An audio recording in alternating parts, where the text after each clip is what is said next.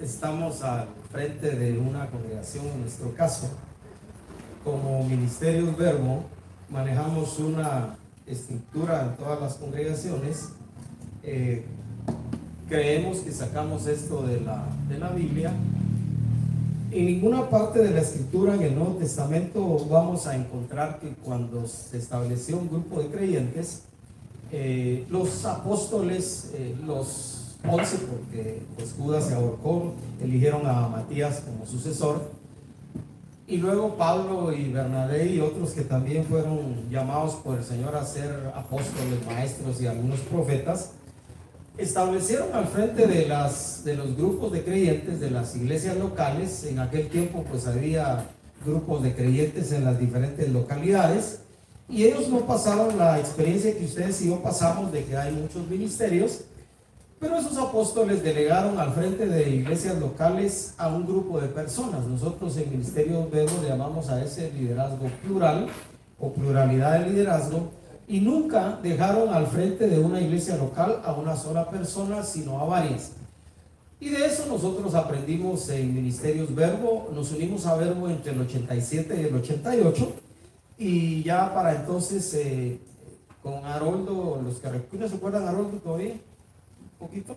Haroldo Arevalo, Pedro Hernández, que está allá con nuestro Señor, se nos anticipó hace varios años, Roberto Oviedo, Caballeros, Goito. Trabajamos en un equipo que nosotros le llamamos Consejo y que estamos al frente de las iglesias locales y administramos eh, en general la vida de la iglesia local y parte de ese liderazgo unido a otros en nuestra estructura, por ejemplo, coordinadores y equipos o grupos pastorales de las iglesias en el hogar, Nueva Mujer, tiene sus equipos que están al frente de los grupos.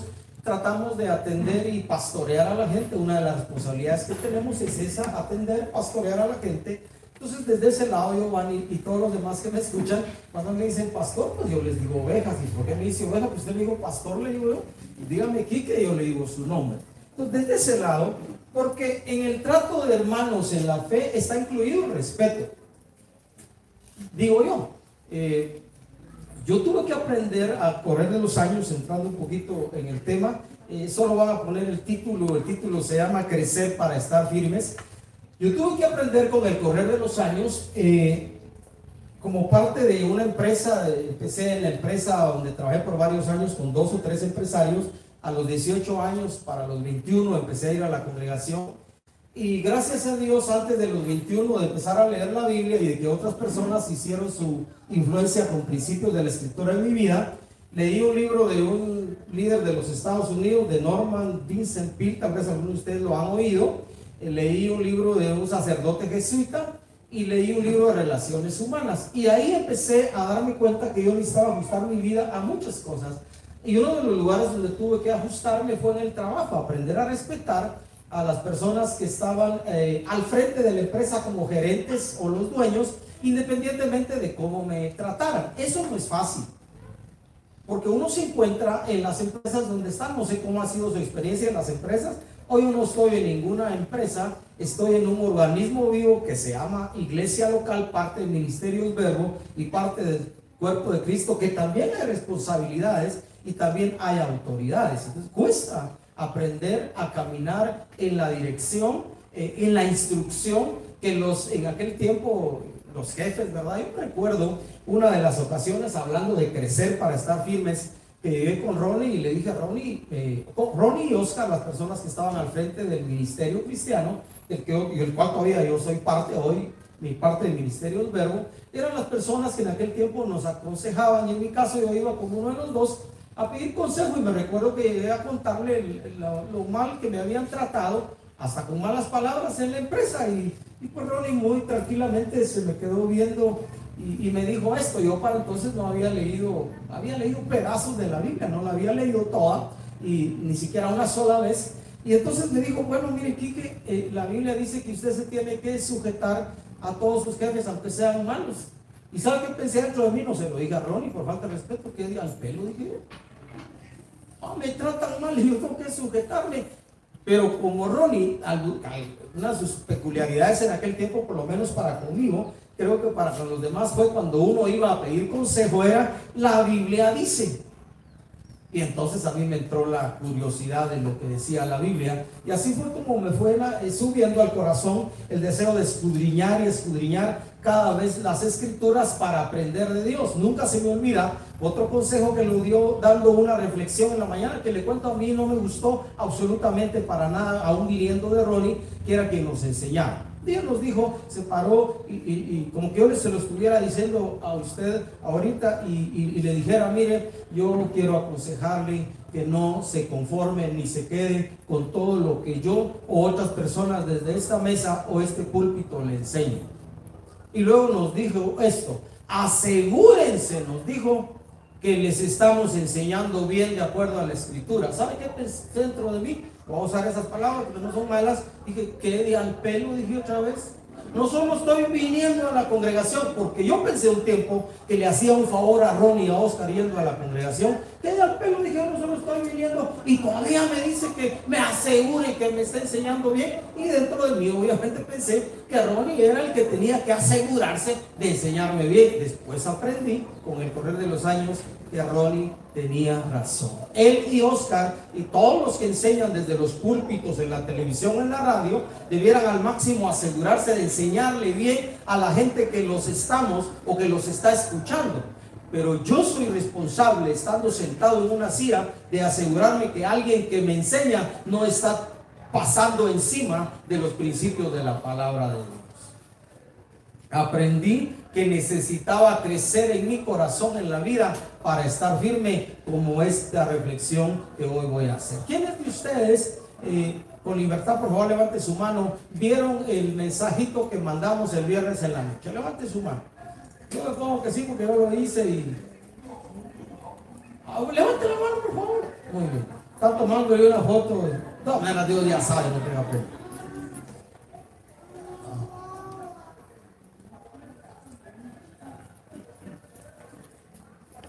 Nunca se me olvida cuando eh, me senté con ustedes por muchos años a escuchar a los que nos presidían en el Señor. Y uno de los que le voy a contar esto, porque Pedro ya no se va a ofender, está con el Señor y de todas maneras ni Dios se lo va a decir que yo le estoy diciendo eso de él aquí. Eh, Pedro generalmente nos sentábamos juntos, anduvimos en primaria los seis años de escuela juntos, eh, nos separamos un poquito cuando en básico él tuvo que ir a otro lugar a estudiar, luego nos juntamos por fútbol y luego fue el que me trajo a los caminos del Señor. Entonces acostumbrábamos con Pedro, eh, con Pedro aquí Celia es testigo y Betty también y algunos otros de que nos sentábamos juntos. Pero a Pedro le gustaba bromear y molestar. Entonces, eh, a veces estaban eh, exponiendo, el Señor que estaba exponiendo, y Pedro quería hablar otra cosa. Entonces yo muy amablemente le tuve que decir a Pedro mira Pedro, yo te quiero pedir un favor, yo quiero escuchar. Yo no vine aquí a pasar el tiempo, eso pensé cuando me convertí, en medio de todas las debilidades y luchas que he tenido hasta hoy, yo pensé, yo no voy a jugar con Dios, yo me voy a meter en serio. Entonces quería atender y luego me enseñaron que uno tenía que sembrar para cosechar.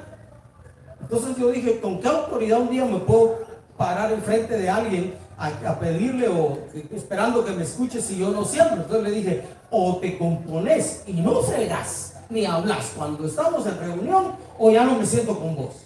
Y te vas a privar de mi amistad. Ah, eso no se lo dije. Y entonces Pedro aprendió un poquito. Crecer para estar firmes. Alguien afirmó una vez que el que deja de aprender, dijo de crecer. Yo sé que hace un poco, ¿dónde está Carlos Rivera? Carlos Rivera, Ahí viene Carlos. Yo sé que hace unos domingos Carlos dijo, bueno, eso está bien para Carlos, pero para mí no. Pero mire, yo le digo, aunque llegue a 65 o a 70 años, voy a diferir un poco aquí de Carlos Rivera, métase a aprender algo. Porque el que deja de aprender, deja de crecer. Y hay de aquel que con ciega locura, como dice el himno de Guatemala, se conforma a un estatus a pesar de que sea viejito. La desilusión de hace... Eh, 15 días entré a una farmacia, no sé si el rótulo está desde que empezó la pandemia. Entramos con unos amigos, de ahí decían rótulo hasta arriba. Prohibido entrar a las siguientes personas, mayores de 60 años. Y yo me regresé. Ya pasé esa barrera. Y abajo decía a los que están enfermos, a los niños. Yo no sé si eso lo pusieron en tiempo de pandemia.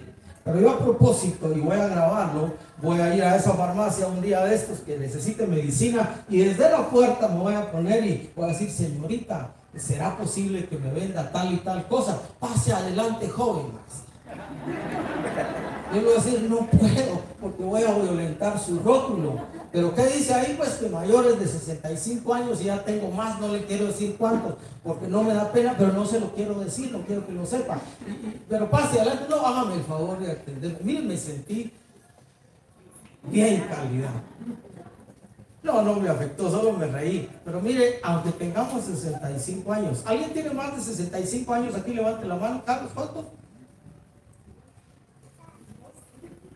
¿Qué es eso No, el número, 72. 70. 70. ¿Don Guillermo? 70. 70. Yo estaba contento cuando vi aquí en Guatemala que la vida empezaba a los 40. Entonces alguien dijo una vez, ¿por qué llegamos tan rápido entonces si la vida empieza a los 40? No dejemos de crecer aunque nos hagamos grandes. Aprovechemos cada ocasión que tengamos. Yo quiero recordarle a los que vieron la reflexión del viernes, a los que no, pues también les voy a recordar algo ahorita. La primera cosa que yo mencioné el viernes de crecer, porque mire, espérate un poquito, regresa por favor, disculpa. Dice que Jesús en Mateo 7 un día dijo, a todos los que me escuchan estas palabras y las ponen en práctica, dice una versión, y las obedecen, y las llevan a la vida y las aplican en su diario vivir, lo compararé, dice, a un hombre prudente que edificó su casa sobre la roca se aseguró que tenía un buen cimiento. Vinieron los vientos, las tormentas, las crisis de la vida. No dice que no vinieron pruebas, no dice que no vinieron situaciones difíciles, pero la casa, su vida se sostuvo, estuvo firme, aunque esa persona, las personas así, tienen que llorar porque había practicado las verdades de la palabra de Dios. Edificaron sobre la roca, edificaron sobre Jesús, edificaron conforme a las verdades de la palabra de Dios, porque eso nos ayuda a enfrentar de una mejor manera las crisis de la vida. O lo hacemos así o vamos a sufrir más de la cuenta. Yo no le digo que no va a sufrir. De hecho, sería contrario, antibíblico que dijera que ya no va a sufrir nunca. Jesús dijo, en el mundo tendrán aflicción. ¿Y dónde estamos? En el mundo, aunque no somos del mundo. En el mundo tendrán aflicción. Entonces usted y yo ya sabemos. Hace una semana me tocó recordar que hace un año enterramos a mi sobrino mayor y de nuevo la crisis en mi corazón. Fui a saludar a mi hermana y al hijo de mi sobrino que murió y a su esposa y no pude más que abrazarlos y llorar un ratito con ellos y yo igual me puse a llorar con ellos. Porque no es fácil. Nos vamos a ir de este mundo. Aunque cantemos cuando se acabe esta vida, ¿qué dicen? Vamos a adorar a Dios. ¿Por qué? Por la eternidad. No le cuento que el otro no lo vamos a hacer porque ya estamos. Aquí es donde la cosa tiene más sentido. Porque aquí es donde este pellejo y esa cosa que llevamos por dentro que se llama carne, la vieja naturaleza, nos cala para el lado incorrecto y nos impide a veces estar firmes porque no crecemos, porque somos inmaduros. Es la realidad. Entonces, la primera cosa que mencionaba yo el viernes, se la voy a recordar un poquito, es crezcamos en carácter. Carácter es lo que usted y yo somos donde quiera que estamos y particularmente cuando nadie nos ve. Y eso lo conoce Dios de película 100% en su corazón. Ante ustedes yo puedo ser toda la apariencia que quisiera ser si es que soy apariencia para ustedes y no realidad y no soy sincero. Y lo que no es sincero se conoce, le cuento, rapidito. Uno lo discierne. Te amo mucho. No, cuando vienen las crisis ya no me ama mucho. Te amo mucho. Mira como se le pasó la mano de amarlo a uno. Crecer en carácter. Y hay una escritura, eh, eh, la tenés por ahí solo, pongámosla, no la vamos a leer completa. Se la voy a mencionar, no la pongas Karen, por favor. Segunda de Pedro 1, 3, 11, donde el escritor bíblico dice que todo lo que pertenece a la vida y a la piedad, es decir, todos los elementos que usted y yo necesitamos para estar fuertes y firmes en la vida, nos fue dado a través de conocer a Jesús porque Él nos hizo participantes de su naturaleza divina. ¿Cómo es eso? Usted y yo como creyentes tenemos al Espíritu Santo de Dios morando en nuestro corazón y en Él todo el potencial para vivir como Jesús vivió, pero me cuesta, pero nos cuesta. Y entonces el escritor Pedro dice, añadan a la fe que es el elemento base sobre el cual se dan todos los elementos, allá a la fe virtud, a la virtud conocimiento, al conocimiento dominio propio, porque a veces somos buenos para saber y para aprender intelectuales, pero el conocimiento verdadero no solo es gnosis, sino es epignosis, es decir, cuando se hace parte de la vida y parte del corazón, al conocimiento dominio propio, al dominio propio paciencia, a la paciencia piedad, toda la inclinación a lo bueno, a la piedad afecto fraternal y al afecto fraternal amor carácter. Usted y yo todos los días manifestamos cómo somos por dentro. Unas veces más retraídos, otras veces más contenidos, otras veces nos alocamos y se nos va la onda y metemos el pie. Porque así somos. Crecer el carácter. Porque cuando somos mejores en nuestro interior y somos mejores en nuestro exterior, entonces podemos vivir firmes en Dios y Dios aplaude, se goza, se alegra y tiene contentamiento en nosotros, así como un día Él le dijo, Jesús, tú eres mi Hijo amado, en ti tengo contentamiento. Palabras que yo en lo personal creo que Dios debiera decírnosla a nuestro corazón casi que todo el tiempo de la vida. Eres mi Hijo amado.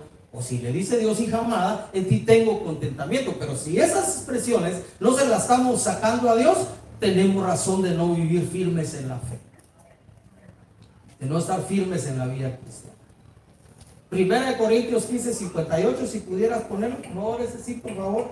En eso está basado este, esta reflexión. Dice, así que hermanos míos amados, estad firmes y constantes, creciendo en la obra del Señor, siempre sabiendo que vuestro trabajo, el trabajo de ustedes en el Señor, no es en vano. ¿Cómo dice? Entregado a Satanás, no, me quedo 1 Corintios 15, 58. Perdón. Tal vez no haya leído el versículo. Espera, a ver. Es segunda. Es segunda. Ah, bueno, perdón entonces. Pero es 15, sí. Es segunda. Es 1 Corintios 15, 58. 15, 15. Perdón. Aquí está basado. Vamos a desentregarlo a Satanás. Así que hermanos míos amados, dice Pablo, estad firmes y constantes. Y luego dice, creciendo en la obra del Señor, siempre sabiendo que vuestro trabajo en el Señor no es en vano. Y ese pasaje es usado en el contexto, Pablo lo usa en el contexto de que en Cristo tenemos la victoria en todo y lo dice en el contexto que un día usted y yo seremos transformados y recibimos una, recibiremos una gloria diferente de la que ahorita tenemos y estaremos, como decía la canción que cantamos primeramente, adorando a Dios por la eternidad, que no significa cantar todo el día. Le quiero decir esto en el reino de Dios, del otro lado de la vida y la historia, y en el cumplimiento del tiempo, usted y yo todavía vamos a trabajar. Porque en el reino de Dios se produce, se trabaja todo el tiempo, así como Adán y Eva trabajaron y cuidaron el huerto antes de fallar, antes de pecar, antes de desobedecer. Allá se trabaja, allá se produce. Dice que no nos llevamos nada de acá, en cuanto a lo material no, pero te llevas tu carácter, te llevas tus dones, te llevas tus talentos, te llevas tus habilidades y todo lo que hayamos hecho bien en el Señor será recompensado. Por eso Pablo dice, sabiendo que el trabajo que ustedes hacen en el Señor no es en vano.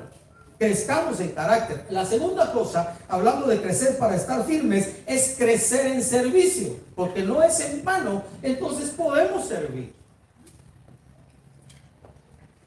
¿Qué tal que tú y yo? Mire, hoy en la mañana leía algo así rápido, no leí todo el artículo en la prensa libre y decía, varios guatemaltecos opinan y hacen, su aporte para que Guatemala sea mejor. Y le di un mojazo así rápido porque no tuve el tiempo para leerlo, voy a leer completo hoy o mañana en la casa, pero ¿cuántos de ustedes quieren que Guatemala sea mejor? Por lo menos la mitad. Bueno. Para los demás que Dios los perdone por puras latas y todo lo demás, porque viven en este país, han comido aquí, aquí sus padres y abuelos crecieron, pero que Dios los bendiga de todas maneras.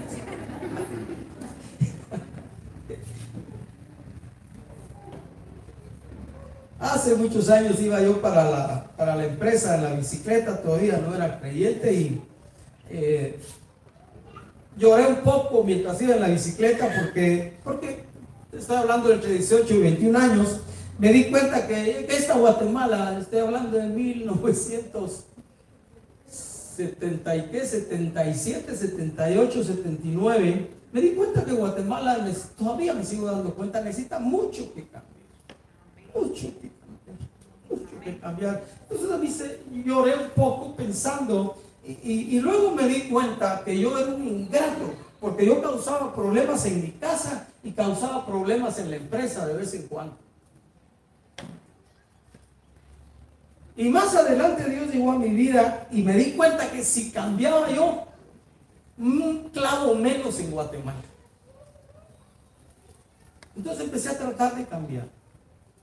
A los 22 años dejé de tirar basura en la calle enseñándole a los chicos, porque fue una de las primeras responsabilidades que tuve en el Centro Cristiano la Antigua, enseñarle a cinco niños sobre Dios. Y un día me cayó un librito que hablaba de ser un buen patriota y dije, un buen ciudadano. Le dije a los niños, no tira basura en las calles. Y me quedé callado porque yo todavía tiraba. Ahí paré de tirar basura. Hace 41, 42 años. Porque deseamos que Guatemala cambie, pero no cambiamos nosotros. Empieza contigo y empieza conmigo, empieza con nosotros. Prestamos el servicio. Da lo mejor de ti, aunque te duela a tu familia.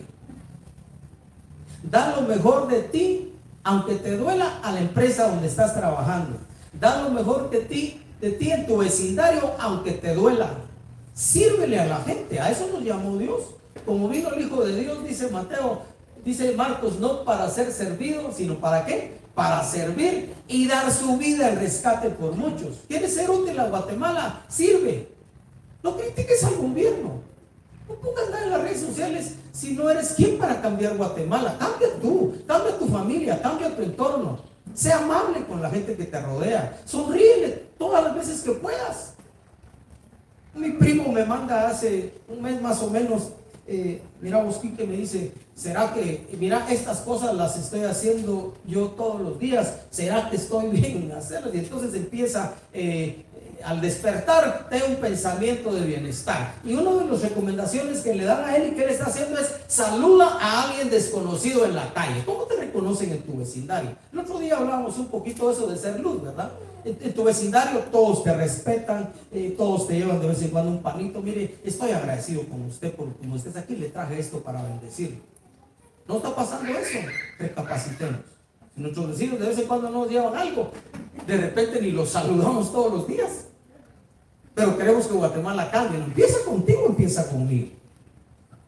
Crezcamos en servicio no seamos, me voy a incluir como aquellos que después de tantos años ya me estás agotando la paciencia. Como que se agotara la paciencia.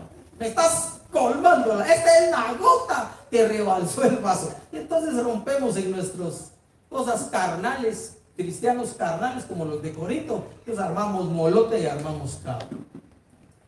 ¿Quieres que Guatemala cambie? Voy a cambiar yo. Empieza conmigo un clavo menos desde hace muchos años en Ciudad Pía y donde quiera que vaya. Avancemos un poquito y pongamos el tercero. Este ya es para hoy. A los que no oyeron la reflexión, pues qué bueno, ocúpense en lo que puedan. Eh, pero hoy sigo con el tercero. Crezcamos en trato y relación con los hermanos en la fe contigo y conmigo. Todos los que estamos aquí debiéramos poder verlos en santa paz, uno por uno. Podríamos ver a todos y decir, ah, con José, cantidad. Mis hermanos de Parramos que están de este lado porque les puede caer la lluvia del otro lado. A propósito, pusimos así a ti, calidad. Margo, lo máximo. Alicia, no digamos, vida de muchos años. Judy la acabo de conocer, pero ahí vamos. Este mi jefecito siempre viene temprano, mis respetos, calidad. Carlos, los máximo. A todo, Marlene, don José. Y poder verlos a todos y decir, estoy en paz con todos. Estoy siendo la coyuntura que la Biblia dice que puedo ser para traer edificación y crecimiento a esta mi familia en la fe, que es parte de toda la iglesia aquí en Jocotenango, porque aquí hay casi 50 congregaciones locales, aquí en Jocotenango. Y estar en paz, crecer, en relación con los hermanos en la fe. Sostengo al débil en la fe, trato de restaurar al que cae, levantar al caído es lo que Pablo enseña. Si alguno comete alguna falta, dice, ustedes que son espirituales, restáurenle con amor y espíritu de mansedumbre. No dice pisotelo, no dice, dice háganle sentir mal. Yo recuerdo los años primeros de mi cristianismo que a bibliazos agarré a varios. No literalmente, pero los agarré a bibliazos. Y con la Biblia les demostré, porque yo sabía que estaban mal, un tonto realmente. Ahora lo pienso así porque no era quien absolutamente para señalar a nadie. Y Dios tuvo que hacerme saber que mientras señalaba para allá y un dedo para arriba, tres me estaban señalando a mí. Y un par de años de mi cristianismo, hace muchos años, se tomó el tiempo que él tuvo de su eternidad para desnudarme en un espejo y hacerme saber todo lo que soy por dentro de pura lata y como él me ve, y a pesar de eso me ama. Y entonces me empezó a enseñar a tratar de que yo aprendiera a crecer en la fe y a servir un poquito mejor a los demás. Por eso hago esto. Hoy me estaba preguntando ahí, mientras estaba cantándole a Dios, y me sonreí un poquito, le dije, Señor, me metiste en esto.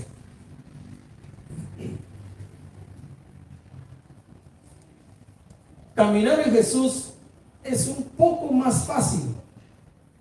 Amistades a través de los años. Tengo amigos de hace, en el Señor de hace 44 años que sigue siendo mis amigos. Alguien dijo por ahí una vez que una serie de relaciones rotas a través de la vida es una gran señal de inmadurez.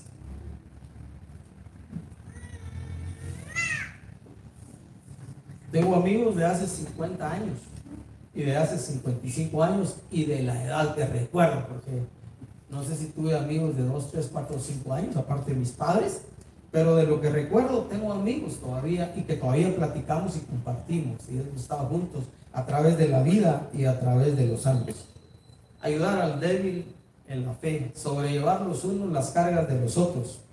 Los espirituales, los, eh, eso significa en la Biblia, los que viven para Dios, no son diferentes a otros, se encargan de restaurar siempre a los demás con amor y espíritu de mansedumbre. Eso es espiritualidad.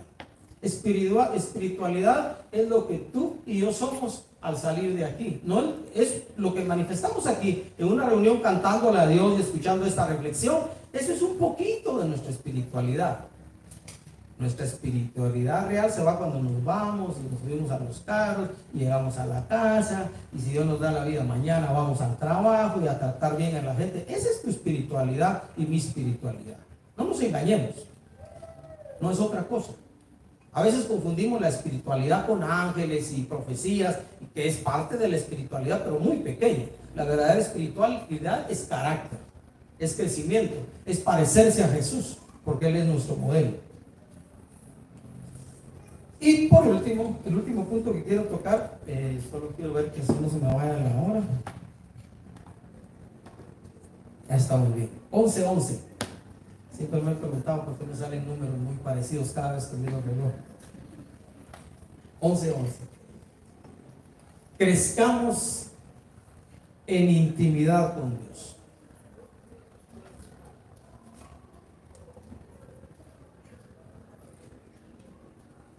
Digo un poco de memoria, si todavía me acuerdo, no los vamos a poner ahí. Y si usted está anotando, 1 Corintios 1.9, fiel es Dios, por el cual fuimos, dice, llamados a la comunión con su Hijo Jesucristo, nuestro Señor.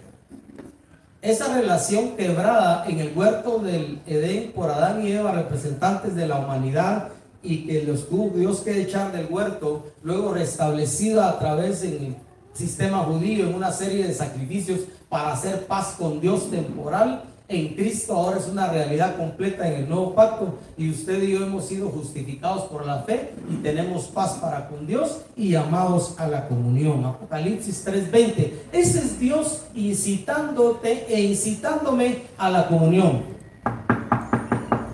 He aquí yo estoy a la puerta y llamo. Si alguno, miren lo que hace Dios, siendo Dios, porque así es Dios él invita y Él llama a la comunión a sus hijos, porque Apocalipsis fue escrito a creyentes para ver si ellos quieren comer con Él, cenar con Él y compartir con Él. Y al que dice sí, ahí Dios se manifiesta. Y al que dice un poquito, pues un poquito. Y al que dice nada, está bueno pues pagar los platos rotos de la no comunión con Él. Hebreos 10 dice, teniendo libertad, ya, ya no hay límite. Usted sabe que yo soy muy enfático en eso, ¿verdad? Aquí está la iglesia, estoy viendo a los creyentes. Quiera Dios que cada uno de ustedes tenga a Cristo morando en su corazón por el Espíritu Santo, haya sido ya redimido por la sangre de Jesús. Aquí estoy viendo yo a la congregación verbo local reunida en el Jardín La Esperanza y cuando regresemos al local, que ya hemos estado hablando un poquito en el consejo de eso, allá nos reuniremos en nuestras instalaciones. No, esa no es la iglesia, le cuento. Usted es la iglesia, yo soy la iglesia. Fuimos llamados por Dios en medio de todo el mundo para vivir para Él, para vivir santificados a Él y reflejar su gloria a los demás. Crezcamos en intimidad con Dios. Quiero leer esto que escribí. Ningún día oraremos suficiente para ya no volver a hacer. Ningún día oraremos suficiente. Podemos leer la Biblia o escuchar los audios de la Biblia un año entero, pero eso no significa que ya no volvamos a ella de nuevo. Hablando de intimidad con Dios. Dios nunca se cansa de recibirnos aunque Él mora en nuestro corazón. Lo quiero decir así. Dios nunca se cansa de atendernos porque es suficientemente grande y poderoso y tiene suficiente abundancia para poder llenar y escuchar en el mismo momento a los miles y millones de personas que componemos toda la humanidad. Siempre está allí llamándonos a la comunión.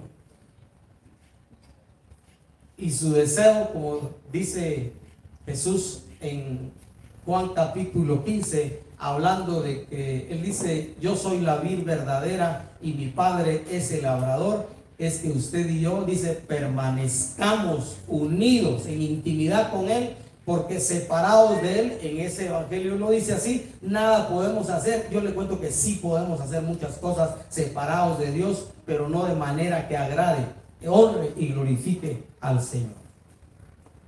Para poder dar un buen fruto, para poder crecer y estar firmes en la fe, necesitamos estar ligados, unidos permanentemente a Dios, que es nuestra fuente de vida.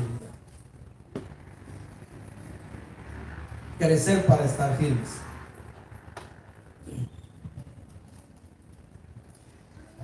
Hace unos días me sustrajeron un poco de dinero de una de mis chequeras. Y después que pasó y avisé al banco y todos los reportes, de ahí estamos en un proceso. ¿Sabe qué pensé?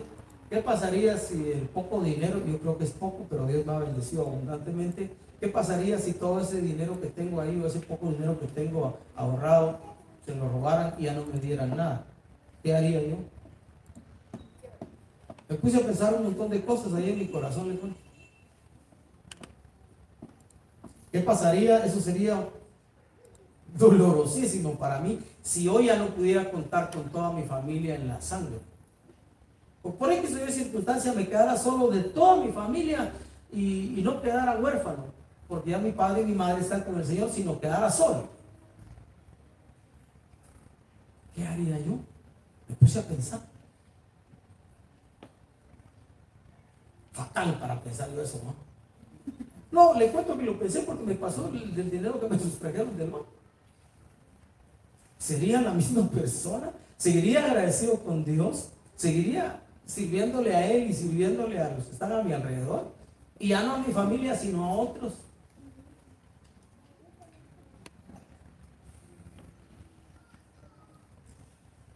Y el otro día le daba un consejo a un par de personas que estoy, empecé un, un poco de diálogo hace unos 10 días. Y quiero dárselos a ustedes, hablando de crecer para estar firmes y caminar en Dios. Les cuento, si no se ha dado cuenta, yo digo que sí, que solo tenemos hoy. Qué bueno verle aquí, aunque está nublado. A esta hora, usted como parte de esta iglesia local, a menos que esté enfermo, este es uno de los mejores lugares para estar. Porque decimos que el domingo en nuestro caso es el día del Señor.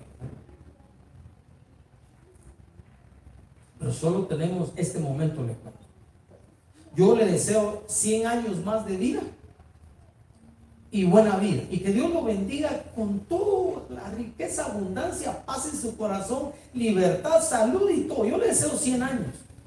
Pero le cuento, solo tenemos este momento, no tenemos más. Demasiado precioso el momento para arruinarlo por no crecer y estar firmes en la fe y no parecernos a veces. La próxima vez que me quiera portar mal, voy a pensar en eso. La próxima vez que me quiera portar mal, voy a pensar que solo tengo ese momento, especialmente con mi familia, mi trabajo, lo que hago, con ustedes y con la gente que más comparte. Lo voy a pensar. Porque quisiera que me lloraran mucho cuando me vaya.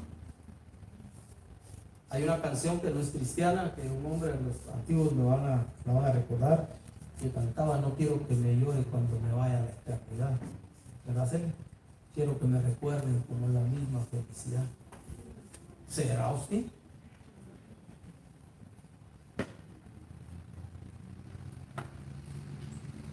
Termino eh, desafiándonos, desafiándome yo también, recordando ahorita palabras de Jesús y palabras de Pablo en la Escritura, hablando de crecer para estar firmes para que cuando llegue el momento correcto, destinado por Dios, podamos decir como Jesús, Padre, he acabado toda la obra que me diste que. Estoy listo para ello. Y Pablo lo dice también, yo he peleado la buena batalla, he guardado la fe, he corrido bien, me está reservada, dice la corona. Él no dice que ya tenía corona. Pero mira, mira los que a veces cantamos que ya tenemos corona. Pablo dice, me está reservada la corona, porque se nos dará después. Todavía no tenemos coronas, así que piénselo bien cuando cante no sé qué cosas de corona. Porque las coronas vienen después que nos vayamos de aquí de Sí. La verdad, a veces cantamos cada cosa, decimos cada cosa.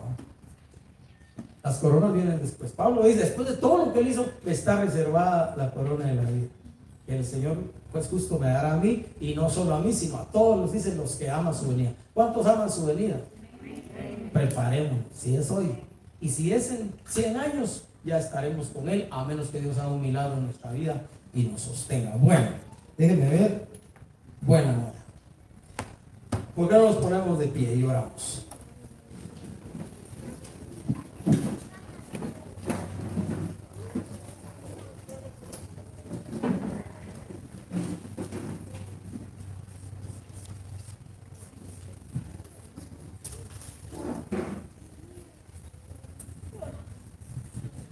Todavía queremos crecer?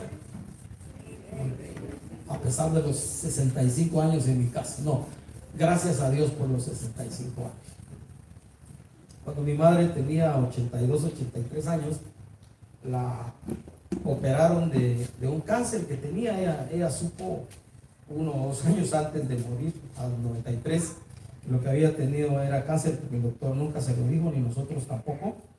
Y me recuerdo que después en el hospital ella estaba muy animada y todo después de la operación. Y después que regresó, sí pasó unas dos, tres semanas por la anestesia bastante complicado.